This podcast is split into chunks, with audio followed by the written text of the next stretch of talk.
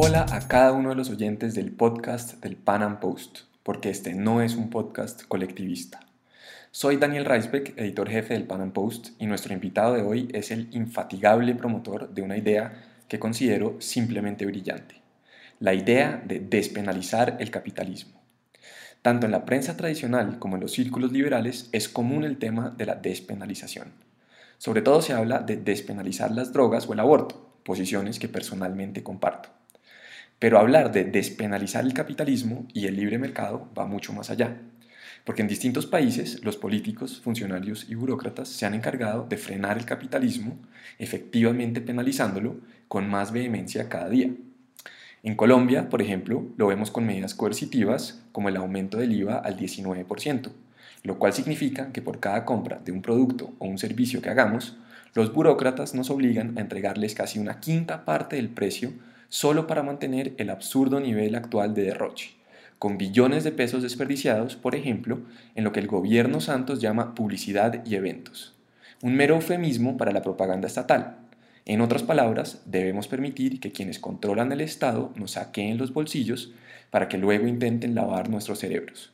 Y ni siquiera hacen eso bien, como quedó demostrado el pasado 2 de octubre. También vemos la penalización del capitalismo desde México a Colombia con la vendetta impositiva contra las bebidas azucaradas.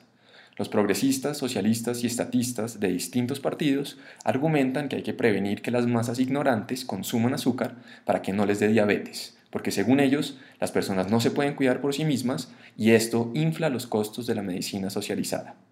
El espíritu supuestamente solidario que impusieron los estatistas sobre los contribuyentes al fisco al obligarlos a subsidiar el tratamiento médico de toda o gran parte de la población tiene sus límites. Se opusieron a la noción de que con excepción de serias epidemias, cada cual es responsable de su propia salud.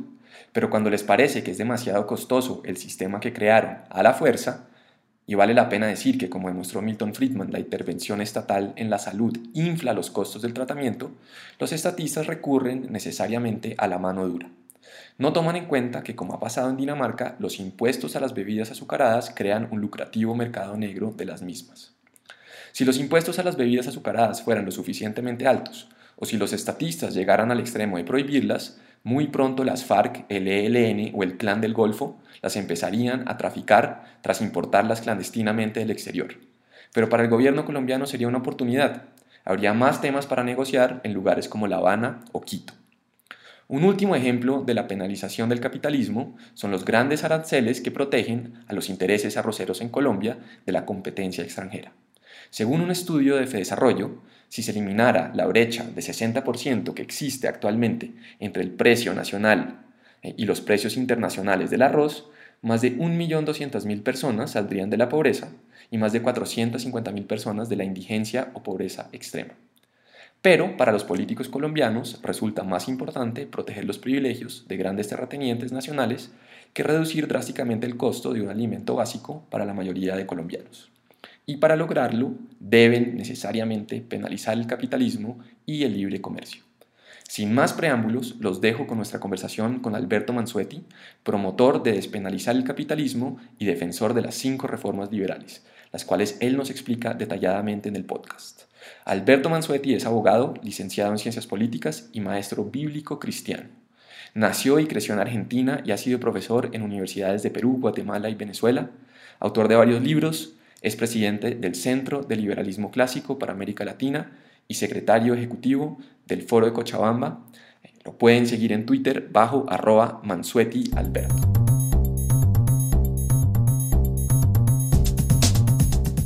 Eh, bienvenido al podcast del Panam Post. Eh, te quería empezar preguntando por tu proyecto de las cinco reformas eh, liberales eh, de dónde eh, surgen, eh, y, es decir, cómo llegas a, formular las cinco reformas y qué estás haciendo para propagarlas, porque según entiendo es, es un esfuerzo, digamos, panamericano, no solamente para un país en específico. Sí, cómo no, muchas gracias. Este, feliz año para, para vos y para toda la audiencia. gracias por preguntar y es un proyecto eh, latinoamericano, pero no es mío solamente. ¿ok? Somos ya aproximadamente unos 40 personas que somos las que de distintos países que estamos fuertemente involucrados desarrollando, impulsando este proyecto y una, otras 400 eh, más o menos los que están eh, involucrados, pero no a tiempo completo. Entonces, fíjate, eh, esto surgió, pudiéramos decir que nació en Guatemala. Yo pasé dos años en Guatemala con los amigos de la Marroquín y del Centro de Estudios Económicos y Sociales. Eh, y actualmente a cargo del proyecto en Guatemala está Jorge Chapas, eh, que se ocupa de la parte del ambientalismo de propiedad privada, eso es muy importante. ¿okay? Pero en los, entre los años 2008 y 2009, eh, con otras personas, con otros amigos de allá de la Marroquín y del Centro de Estudios Económicos y Sociales, surgió el proyecto, nació el proyecto a partir de de, unos, eh, de, un libro que yo escribí ahí que se llama Las leyes malas y que va por la segunda edición, se puede comprar en Amazon. Ese libro tiene un capítulo que se llama Las cinco reformas y eh, con ayuda de toda aquella gente, me acuerdo que nos reuníamos los lunes a almorzar, era todo una, una, un cruce de ideas, un choque de ideas muy fructífero del cual nació el proyecto Las Cinco Reformas. Entonces me estabas eh, comentando acerca del, digamos, del, origen del, del, movimiento de las, de las cinco reformas, pero ¿qué son exactamente las, las, las cinco reformas y qué están buscando lograr concretamente? Ok, lo que estamos buscando, bueno, primero saludo y feliz año para vos y para la gente de la audiencia de Panam Post.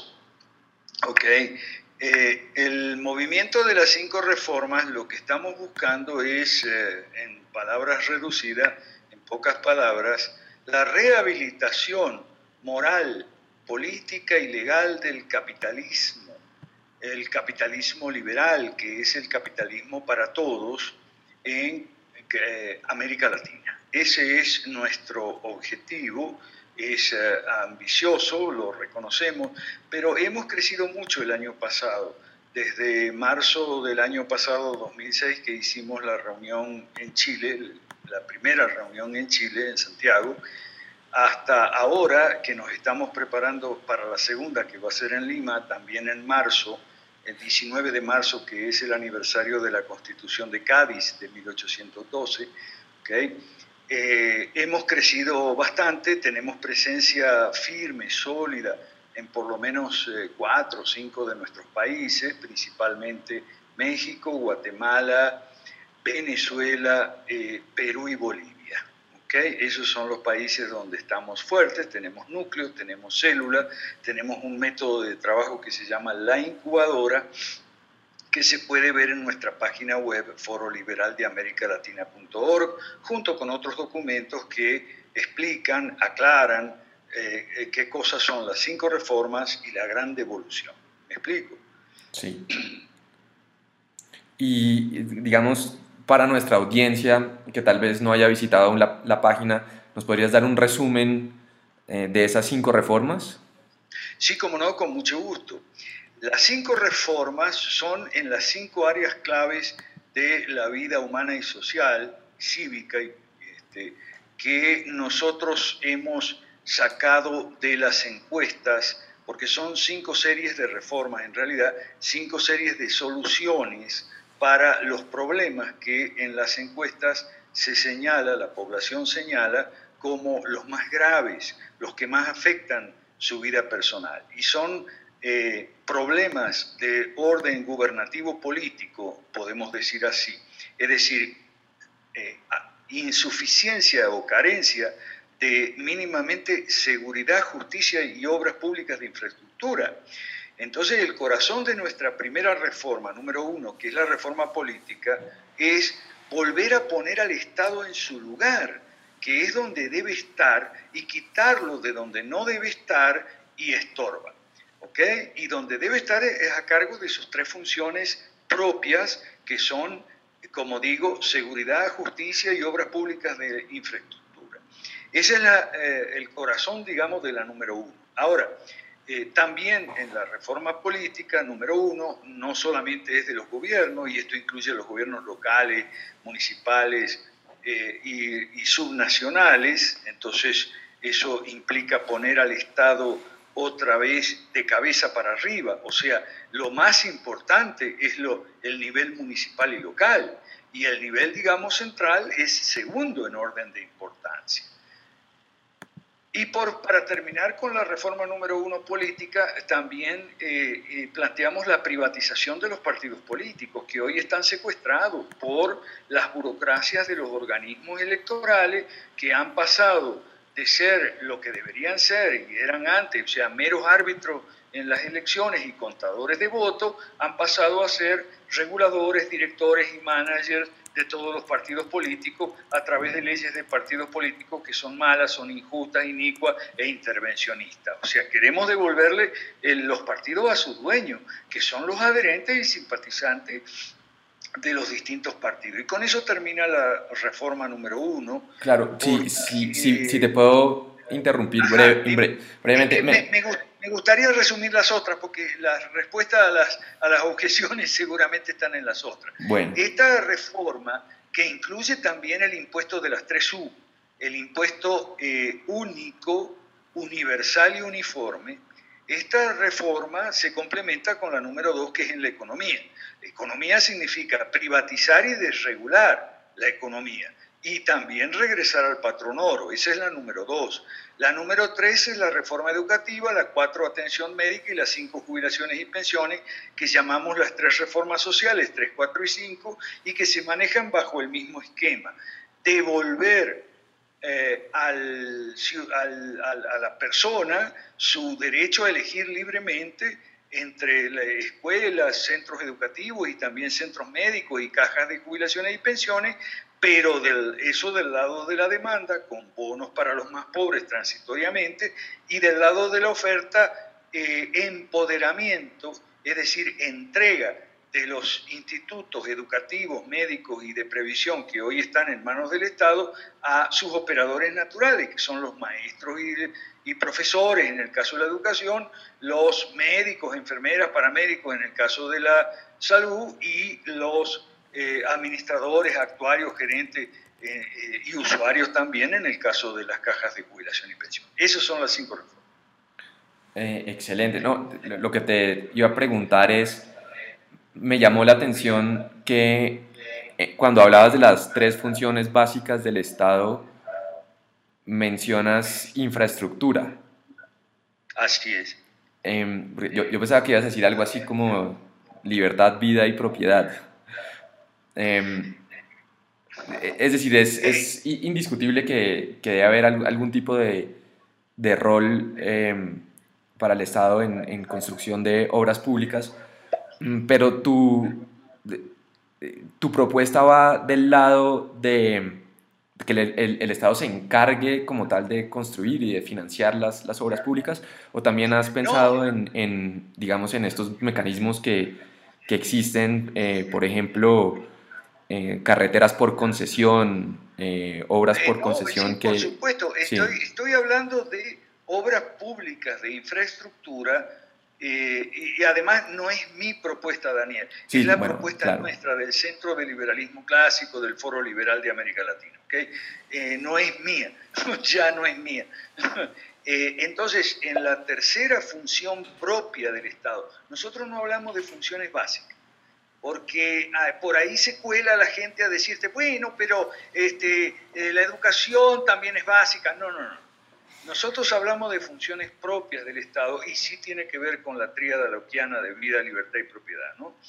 Y cuando hablamos de infraestructura, hablamos de caminos, carreteras, que por supuesto incluso bajo el sistema de hoy, bajo el sistema estatista de hoy, no es el Estado, son las empresas privadas las que lo hacen bajo figuras legales de concesión, que puede ser con peajes también, aún bajo el sistema actual. Así que eso eh, no cambiaría mucho eh, en nuestro sistema. Lo que cambiaría enormemente en nuestro sistema es que tendríamos un, gobierno eh, o unos gobiernos mucho más pequeños, más chicos, más ágiles, menos burocráticos y más transparentes y por tanto controlables.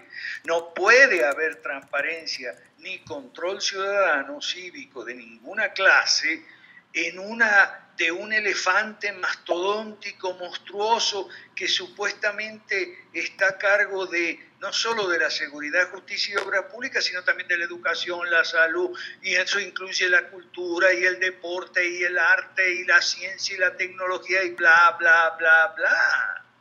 ¿Ok? Entonces, eh, eh, de ese, de ese modelo de Estado estamos hablando y además, por supuesto, de un Estado descentralizado y federal. ¿okay? Nosotros eh, en la página web tenemos las ocho propuestas municipales y los tres federalismos. Eso es muy importante, la descentralización, acabar con el estatismo que es centralista por antonomasia. No puede haber un estatismo eh, descentralizado. Eso es una utopía que nos venden como si fuera realizable. No es así. O sea, no puede haber un estatismo descentralizado como no puede haber un estatismo honesto tampoco transparente y tampoco, eh, eh, eh, tampoco un estatismo justo, ¿no? Es un sistema inicuo que queremos cambiar. Claro, es, algo que me parece interesante em, es que se enfocan en el, en el aspecto municipal, porque yo lo digo como ex candidato a la alcaldía de una ciudad, que es difícil encontrar información o propuestas eh, de otros países, otros lugares eh, liberales, porque los liberales tienden a concentrarse en la macroeconomía, nivel, eh, propuestas a nivel, digamos, de gobierno central, lo cual es contraproducente, como dices, porque esta, este, ese liberalismo se construye más que todo de, de abajo hacia arriba, ¿no? Así es pero de abajo no en sentido peyorativo. ¿okay? Nosotros creemos que el primer gobierno es el gobierno municipal. El segundo gobierno es el departamental o provincial, como se quiera llamar a las entidades federales subnacionales, que hoy existen pero pintadas en el papel, están pintadas en la pared, no, no, no hay autonomía ni autarquía. Y el tercer nivel es el central. Entonces nosotros hablamos de poner al Estado de cabeza. ¿okay? Eh, ahora está patas para arriba, porque ahora resulta que el, el, fundamental y más importante es el central, y eso no está bien. Nosotros queremos enderezar, eso sí, somos de derecha. Aprovecho para, para, eh, cualquiera de esos negacionistas de la división izquierda y derecha. No, nosotros somos de derecha, promovemos el capitalismo, no tenemos vergüenza y creemos que rescatar las palabras satanizadas por la izquierda, rehabilitarlas y ponerlas de nuevo en funcionamiento, ah, es lo único que nos permite que esas palabras no sean usadas en contra nuestra, sino a favor de nuestra. Claro, entonces eso, eso me llama la atención, eh, también lo he leído en tu cuenta de Twitter, eh, que, que, tú dices abiertamente, eh, defendemos el capitalismo y por ende somos de derecha, entonces tú rechazas, digamos, esta e, esta teoría del diagrama de Nolan eh, de dividir la política no, no en términos de derecha y de izquierda, sino de libertad versus control estatal eh, y tener a los liberales más hacia arriba que a, la derecha o a la izquierda. Eh, tú, tú insistes en, en, el tema de derecha. yo rechazo el diagrama de Nolan porque el diagrama de Nolan es una estafa. Es una estafa que nos han hecho para separarnos a los que debemos estar juntos siempre, que somos las personas que defendemos en la economía del libre mercado y en el terreno moral y de los valores, defendemos los principios, premisas, normas y valores tradicionales de lo que es nuestra herencia occidental judeocristiana. Eso no implica que el Estado va a imponer una moralidad en, en ese sentido nosotros, por ejemplo, en materia de drogas, tú conoces muy bien nuestra posición. Nosotros estamos a, favor de la despenalización de la droga por todos los argumentos válidos que los libertarios esgrimen. Claro. En, ese sentido, precisamente por eso te hago la pregunta, porque em, digamos, en, un, sobre todo en un sentido eh, tal vez más anglosajón, em, el, el, right wing em, en, Inglaterra, en, hasta en gran punto en Estados Unidos, eh, tú tienes a figuras como Rand Paul, como Ron Paul, eh, figuras también bastante liberales en el, en el Partido Conservador Británico, eh, pero en, en, América Latina sobre todo te encuentras con, en, en esa derecha, ¿no? los, partidos conservadores o, o de derecha, te encuentras con figuras como nuestro amigo Ricardo Puentes, en que no, no, no, es, no es por falta de inteligencia, pero ellos insisten eh, en temas como la penalización de la droga, la prohibición. Son prohibicionistas, ¿no? Y, y esa es la, en, gran medida la, la derecha eh, latinoamericana. Eh, mi pregunta para ti es, ¿cómo una persona que supuestamente defiende la, la propiedad privada, por ejemplo, y el individualismo, y está en contra del socialismo y el marxismo, ¿cómo puede oponerse a una medida como la, la despenalización, eh, que básicamente, eh, como, como, yo le dije ayer, eh, lo socialista en ese caso es que el gobierno y el Estado le diga a las personas qué pueden consumir, qué no pueden consumir, qué pueden producir, qué pueden vender, qué no pueden vender. Eso es realmente una política más socialista. una, una... Sí, sigue, sigue. porque son inconsistentes, Daniel. Ok, son inconsistentes, dicho sea con todo respeto para nuestros amigos de la derecha convencional. Ok, este, son inconsistentes, así como los libertarios, eh, que, no tú, porque tú eres un político, igual que yo y que todos nosotros, nosotros somos políticos. Entonces hay dos clases de inconsistencias que nosotros queremos superar, estamos superando. Del lado de la derecha convencional, es una inconsistencia afirmar los valores tradicionales de la civilización cristiana occidental o judeo-cristiano, llámenle como quiera, y abrazarse al estatismo en economía y en, otro, y en otros terrenos como la droga, etc. Es una inconsistencia. ¿ok?, porque el gobierno limitado siempre fue una de los, uno de esos valores que hizo grande a Occidente y que hizo del siglo XIX un siglo maravilloso, el siglo del liberalismo, el siglo del capitalismo, no por casualidad llamado el siglo victoriano, porque sí había una prevalencia de los valores que en ese, en ese momento o después se llamaron victorianos, y había una amplia libertad, pues porque el gobierno era limitado, la gente andaba de un lado para otro sin pasaporte, y había comercio internacional, y había patronoro. Entonces, abrazar, abrazar el estatismo en economía o en materia de droga, en fin, otras materias, este, y, de, y proclamarse defensor de la herencia judeocristiana es una inconsistencia de la derecha convencional. De la misma manera que es una inconsistencia de, ciertos ambientes libertarios, declararse partidarios de la libertad económica y el libre mercado y tal y qué sé yo, pero no entender que el libre mercado y la idea de gobierno limitado va estrechamente unida y siempre ha ido estrechamente unida a una defensa de los valores tradicionales que incluyen el matrimonio normal y la familia normal y eso los libertarios, por lo menos los, no tú, pero los, de, que, los que ya sabemos, parece que entienden y es una inconsistencia, pues, es otra inconsistencia. Pero ahí lo que me parece curioso es que leyendo algunos de tus textos, eh, pues es que, digamos, en, simplemente términos eh, etimológicos, pues eh, la palabra matrimonio indica qué es realmente el matrimonio, ¿no? Em, sin embargo, lo que yo le estaba tratando de explicar... ¿Cómo? Sí, exacto. Eso es matrimonio. Sí, eh, claro, claro. Pero lo que yo le estaba tratando de, explicar a, Ricardo el, el, otro día, que tampoco llegamos, digamos, a, a, un, a, un, acuerdo con Ricardo Puentes, es que, em, el, y, es algo que yo he visto en, tus escritos y creo que tú estarías de mi lado en este caso también, es que el, el gran problema acá es cuando el Estado viene y empieza a definir el matrimonio y a, y a regular el matrimonio.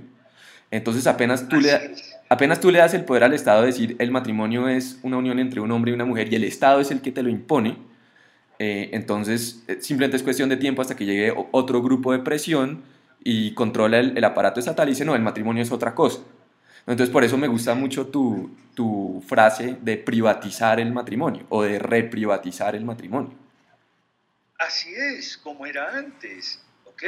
El matrimonio es una institución privada anterior y superior al Estado, entonces el Estado no puede redefinirla. Claro. Nosotros trabajamos mucho con las categorías de las esferas de Kuiper, ¿por qué? Mira, Daniel, si algo nos caracteriza a nosotros y nos da legítimo orgullo, es que nosotros somos consistentes. ¿ok? Queremos la separación del Estado y la economía, pero también la separación del Estado y el matrimonio y la familia, la separación del Estado y la educación, la separación del Estado y el ejercicio médico, la separación del Estado y la previsión social, y el arte y la cultura. Queremos abocar al Estado a lo que son sus funciones propias y nada más. ¿okay?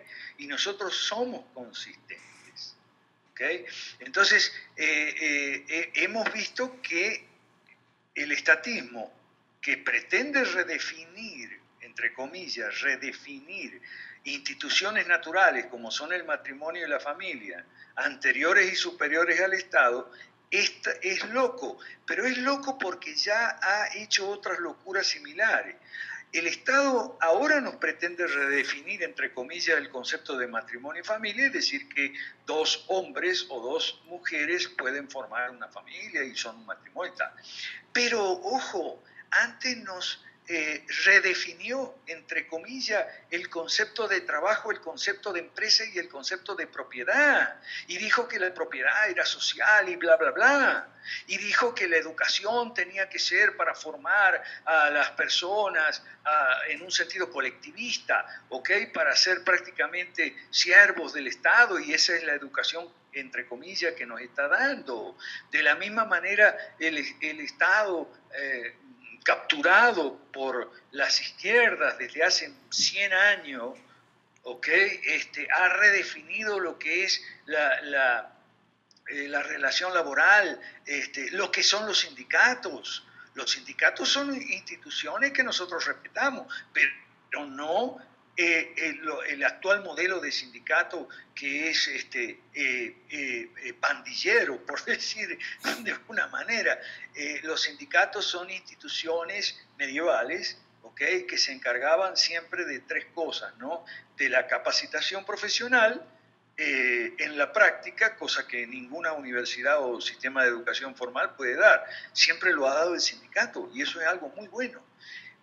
la, segunda esto, corretaje en el mercado de trabajo, o sea, el sindicato está para ayudar a su gente a buscar empleo, ¿cuál es el problema? Y en tercer lugar, eh, Montepío, o sea, caja de jubilaciones y pensiones. Por ejemplo, por supuesto que las tres funciones propias de los sindicatos que hoy no están cumpliendo en una sociedad liberal, las que nosotros proponemos después de las cinco reformas, lo harían, pero no, en, no con monopolio, ¿de acuerdo?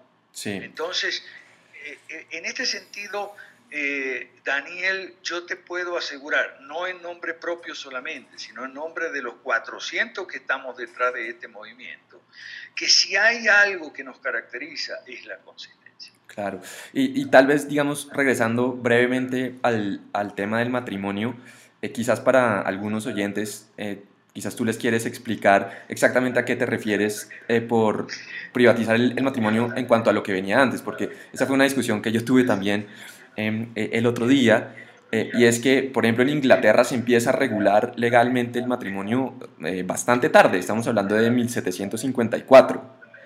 antes de eso hay una tradición milenaria em, donde el matrimonio básicamente se entiende como un contrato entre dos familias, eh, si hay propiedad o si no hay propiedad, un, contrato entre dos individuos. Bueno, sí, como no, esa es la idea. Ahora, entendiendo bien que el matrimonio eh, no son los temas prioritarios para nosotros. Claro, Eso, eso, es muy importante porque nosotros nos... No, es el caso tuyo porque yo sé lo que es el Partido Liberal en Colombia y la palabra liberal, toda esa historia. Entonces, cuando yo hablo de los libertarios, me refiero a los otros que tú conoces, este, que son en su mayoría ANCAPs o que son ateos, beligerantes, anticristianos. Entre, te aclaro una cosa, nosotros no somos todos cristianos, religiosos, entre nosotros hay muchos ateos, pero ningún anticristiano No sé si me explico la diferencia, ¿ok? Hay muchos ateos entre, entre los 400 estos que estamos en este proyecto, pero no son anticristianos. Entonces, ¿qué pasa con el matrimonio? No es para nosotros un tema prioritario. El, concretamente para hablar las cosas por su nombre. El matrimonio homosexual, o sea, dos hombres que quieren ir a un juzgado, a tal, para nosotros no es un tema prioritario. Sí, bueno, pudiera ser, como no, pero no es un tema prioritario. Para nosotros este, son prioritarios los temas de pobreza y riqueza. Claro, de, pero... De eh, trabajo y desempleo. Y te digo, porque eh, vamos a decirlo claramente, aunque esto puede caer antipático a alguno, ¿ok? Los homosexuales son una minoría, o sea, no, no, no, a nosotros nos interesa hablarle a la grandes mayoría, a la mayoría silenciosa. Lo que nosotros estamos siguiendo mucho son las ideas de Reagan y Thatcher, y más antes todavía de Barry Goldwater, eh, y del movimiento fusionista, que eh, fusionista significa de fusión entre, por el lado de la economía, el libre mercado, y por el lado de los valores y la cultura, la, tradición moral judio-cristiana. Ahora, eh, volviendo al tema de la redefinición del matrimonio, que para nosotros, como te digo, no es, no es así tan prioritario, sí debemos... Ah, eh, decir eh, que esto se da porque se ha borrado la eh, antigua, clásica y sana distinción entre delitos y pecados. Y aquella vieja tradición cristiana, Santo Tomás de Aquino es el, exponente más conocido, pero no el único, que te dice que no todo pecado puede ser delito, ¿ok? Y no todo eh, delito necesariamente es pecado, ¿ok? Entonces, acciones malas, objetivamente malas, no pueden, no todas pueden ser incriminadas como delito, tipificadas como delito. ¿ok? Ahora, como el Estado se ha erigido en inductor moral, ¿ok? Eh, nos dice que Moral es todo lo que el Estado dice que es moral mediante sus leyes. E inmoral es todo, entonces, moral es todo lo que el Estado te obliga a hacer. Inmoral es todo lo que el Estado te prohíbe hacer. No, no, no, eso es una idea estatista totalmente propia de fines del siglo XIX y del siglo XX, totalmente ajena a lo que es la tradición cristiana, este Daniel. Claro.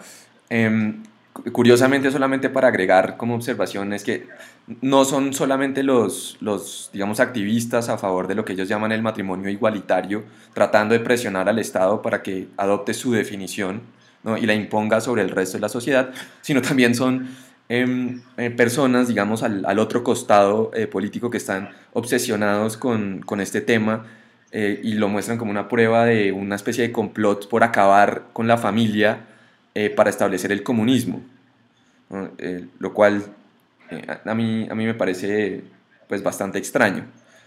Em, bueno, a, ver, a ver, a nosotros sí nos parece que lo que llaman el, el matrimonio igualitario es un golpe contra la familia, ¿ok? Pero, ¿por qué ese golpe? Nosotros vamos más allá.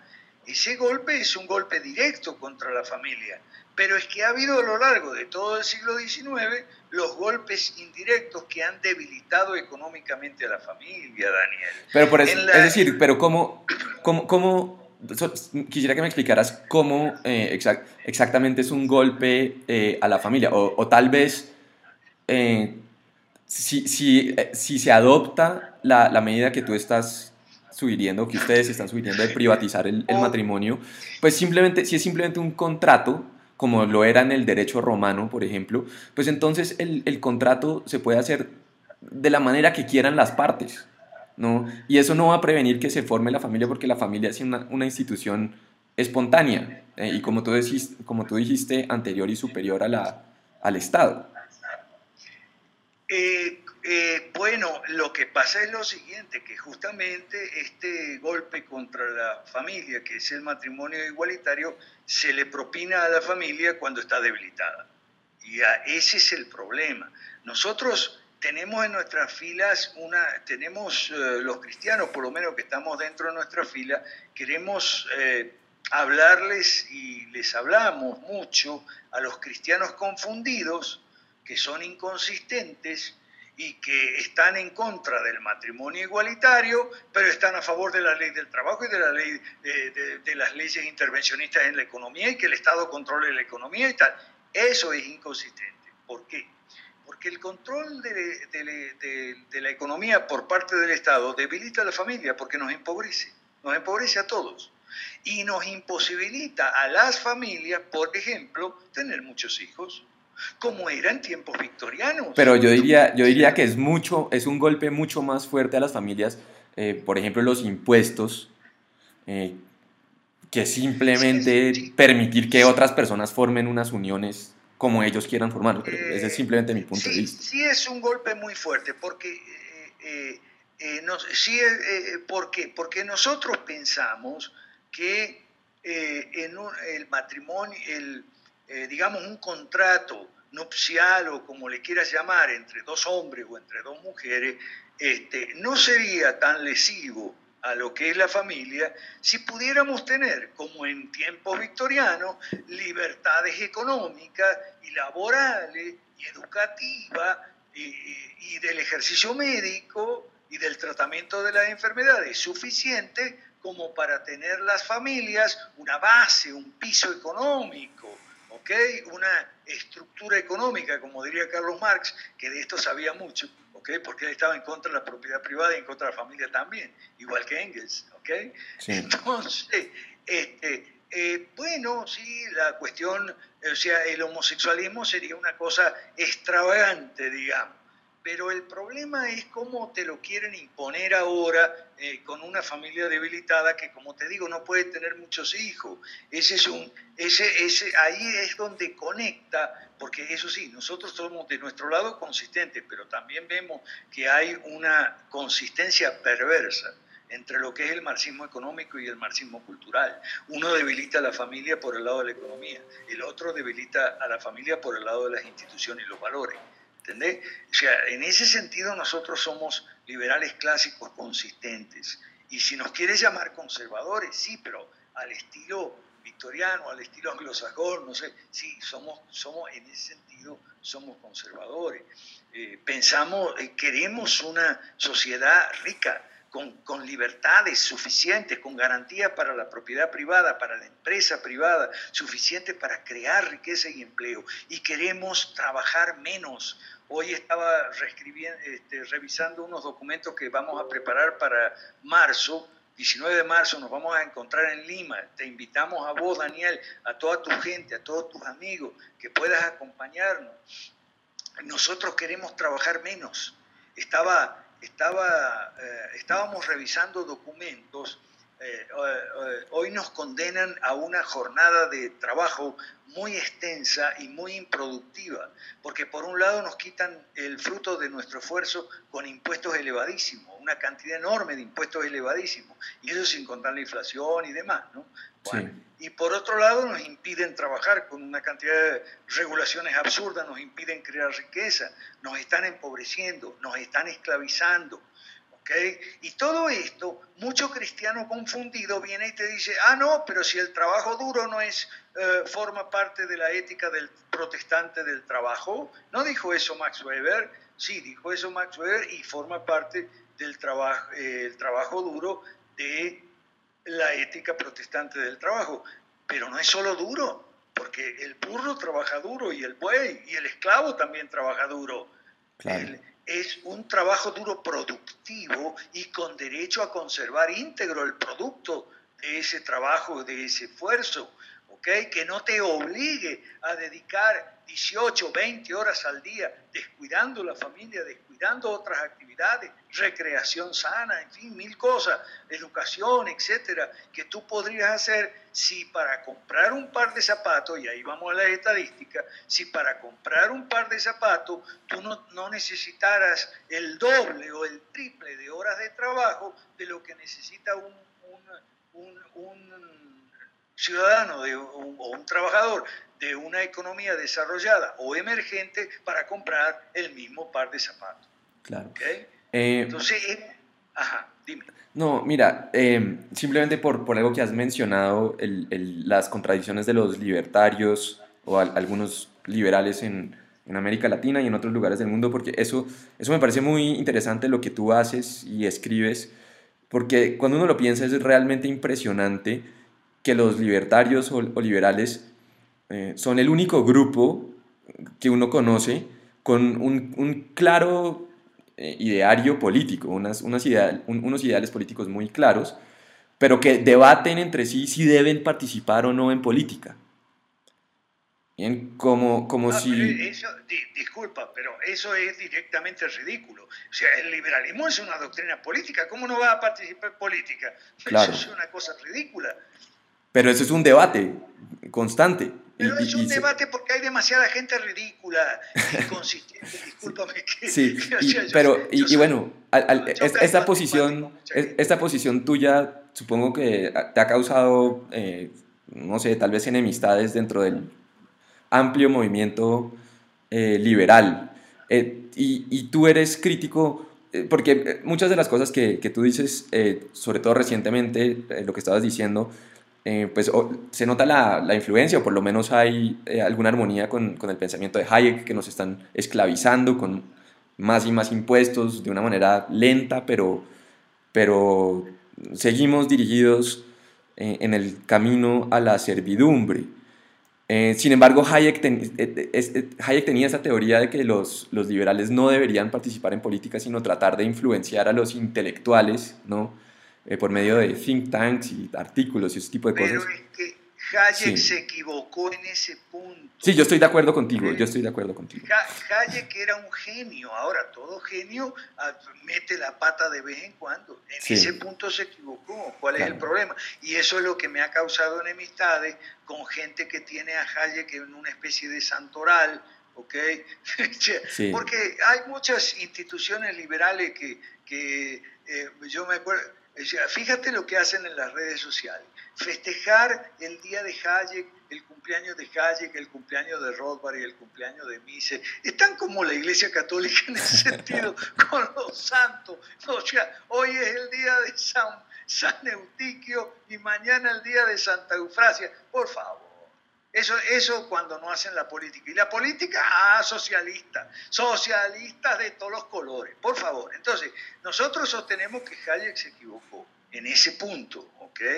Y que, para peor, vino después Rothbard y en lugar de corregir el error, metió la pata en el barro más al fondo en lugar de decir, no, bueno, los liberales tenemos que volver a la política, eh, no, entonces se puso en contra de la política, en contra de la democracia, en contra de los partidos, en contra de las campañas electorales. Por Dios, por favor, metió y en contra del Estado y en contra del gobierno, adoptando las ideas esquizofrénicas de un señor socialista llamado Franz Oppenheimer, ¿ok?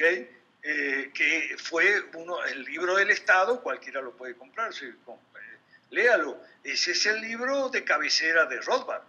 Entonces, Hayek cometió un error y viene este otro caballero y en lugar de corregir el error, mete la, agrava el error, profundiza el error, se vuelve anarquista, por Dios, pero ¿qué está pasando? ¿Okay? Nosotros sostenemos lo siguiente, Daniel Raime. Nosotros creemos que el socialismo es hegemónico y el socialismo manda y tal. Eso eh, no por virtud alguna de los socialistas o de las ideas socialistas que son todas disparatadas y además el socialismo es un atraco y es una manera de someter y esclavizar y robarle a la gente. El socialismo no tiene ningún mérito, ¿ok? Lo, eh, el socialismo se ha entronizado por culpa de la debilidad de las derechas, ¿ok? Entre ellas nosotros la derecha liberal, porque nosotros tenemos, eh, para reemplazar ustedes, no, nosotros tenemos un cuadro donde dividimos las derechas en malas y buenas, eso a mucha gente no le gusta, otra no lo entiende y lo critica sin, sin averiguar, y clasificamos a las izquierdas en eh, blandas y, duras, ¿ok? Eh, todas las izquierdas son malas, pero las, hay las blandas que usan el engaño como herramienta de dominación y las duras que le agregan la violencia. Eso en el campo de las izquierdas. En el campo de la derecha tenemos la derecha liberal y las derechas estatistas, porque la, la nosotros, eh, o sea, la derecha económica llamada mercantilismo eh, no es menos estatista que la derecha religiosa, okay, que quiere unir a la iglesia con, al Estado con una iglesia. No, nosotros no estamos a favor de eso, estamos en contra de las derechas estatistas en plural. ¿Me explico? Claro, y, y para, ya que, es decir, es claro, por lo menos es claro para mí, que desde el liberalismo hay que participar activamente en política. No, realmente no hay otra opción, no es porque uno quiera, no es porque uno le guste, eh, es, porque, es porque la opción es ser gobernado por algún tipo de estatismo eh, sin decir nada al respecto, o por, lo, o por, lo, menos sin decir nada al respecto en los foros importantes. Eh, entonces... Bueno, lo que... Pero, pero mi pregunta, espera, Alberto, mi, mi pregunta es, eh, porque eso también lo, lo discutes en, en, un artículo que publicamos en el Pan Am Post hace unos años, eh, porque hay varias opciones cuando, cuando, y, y, depende mucho del país, pero eh, es mejor crear un, un, un partido eh, estrictamente liberal con estas ideas que, que tú mencionas eh, y enfrentarse a todos los obstáculos, porque como tú dijiste también al principio, pues los partidos políticos en realidad son una mafia en estos países y hacen todo lo posible y están protegidos eh, para prevenir la competencia de, nuevos movimientos. Eh, entonces es mejor tratar de hacer eso y dar es, esa lucha frontal durante años o décadas, o es más fácil o, o más eh, factible tratar de, tratar de trabajar dentro de los partidos existentes y tratar de encontrar el menos malo entre, entre todos los disponibles. de lo, nosotros, los 400 que estamos metidos en esta, en esta aventura, eh, eh, eso se decide a nivel de cada país. ¿okay? Claro. A nivel de cada país. Por ejemplo, en Venezuela eh, y en Perú eh, estamos en la, en la, intención de crear un partido from scratch, digamos, desde, la, sí. desde cero. Y eh, en otros países, como Paraguay, por ejemplo, donde está ahí Clotilde Alviso, tratando de hacer lo que las izquierdas llamaban entrismo, o sea, entrar con nuestras ideas de cinco reformas a partidos ya establecidos que, con los cuales hay contactos personales ¿sí? y que están ideológicamente vacíos. Entonces, si están ideológicamente vacíos, ¿por qué no los podemos llenar nosotros con nuestras ideas de las cinco reformas y todo eso? Eso lo, en, en, algunos países está sucediendo. En Chile, por ejemplo, la, está la UDI, ¿ok? En El Salvador está Arena. Entonces, eh, es, eh, no, nosotros no descartamos ninguna de las dos vías. Ahora, cualquiera de las dos vías es eh, alternativa dependiendo de la situación de cada país. Pero eso sí, nosotros respetamos a académicos brillantes como Huerta de Soto, por ejemplo, eh, que, que, bueno, él no quiere ser candidato, él no quiere hacer política, ¿ok? Porque es, es un profesor claro. este, eh, eh, fantástico, ¿no? Y todos hemos aprendido de, del profesor Huerta de Soto mucho de la economía. Entonces, respetamos, porque es una cuestión de vocación personal. Bueno, claro, pero es que una, una, cosa, una cosa es decir, eh, yo no quiero participar en política por, por tales razones, y otra cosa es decir, los liberales no deben o no pueden participar ah, en política. Ahí está, ahí está. Ese es el problema. Sí. Todo esto nació, toda esta confusión de Hayek nació con aquella famosa consulta de Sir Anthony Fisher claro, que claro. quería ser diputado y Hayek le dijo que no. Bueno, no, no Hayek, disculpa, si tú no quieres ser diputado Hayek, porque a ti no te gusta hacer campaña electoral, ensuciarte los zapatos, despeinarte, ok, macanudo, no hay problema, pero por favor no desalientes al otro que quiere entrar en la pelea, quiere ensuciarse los zapatos, quiere despeinarse, quiere ser diputado. ¿Cuál es el problema?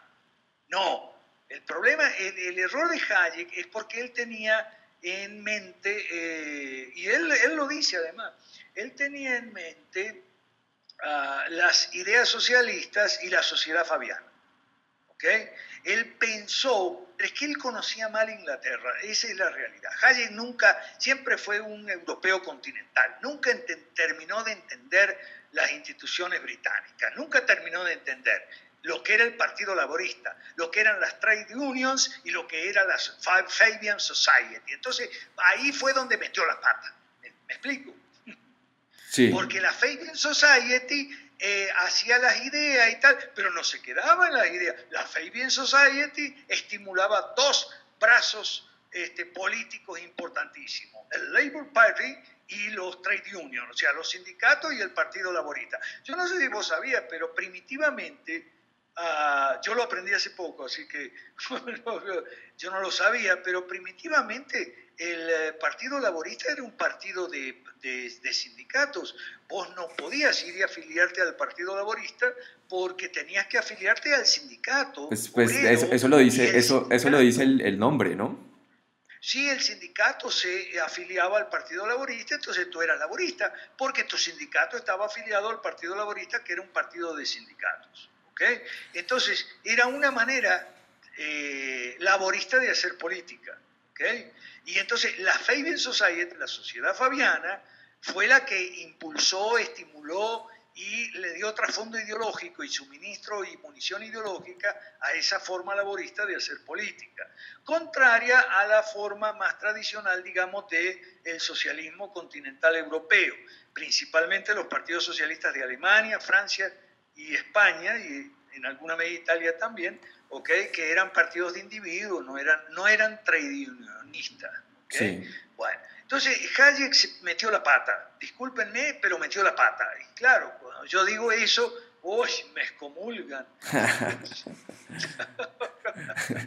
metió la pata en eso, ¿ok? En ese punto metió la pata, pero era un genio. De la misma manera que Rothbard también eh, eh, metió la pata en ese punto, pero yo soy un admirador de, obras de Rothbard como La historia del pensamiento político, por ejemplo, aunque es un poco injusto con los clásicos, pero bueno, eh, aparte de eso, eh, Rothbard es un escritor eh, muy galano, muy, muy brillante y bueno, convence por eso, ¿no? Pero, pero nosotros estamos en otra avenida. Bueno, Alberto Mansuetti, muchas gracias por conversar con nosotros. Espero poder eh, continuar eh, la conversación también y espero también eh, poder publicar tus artículos en el futuro en el, en el Pan Am Post.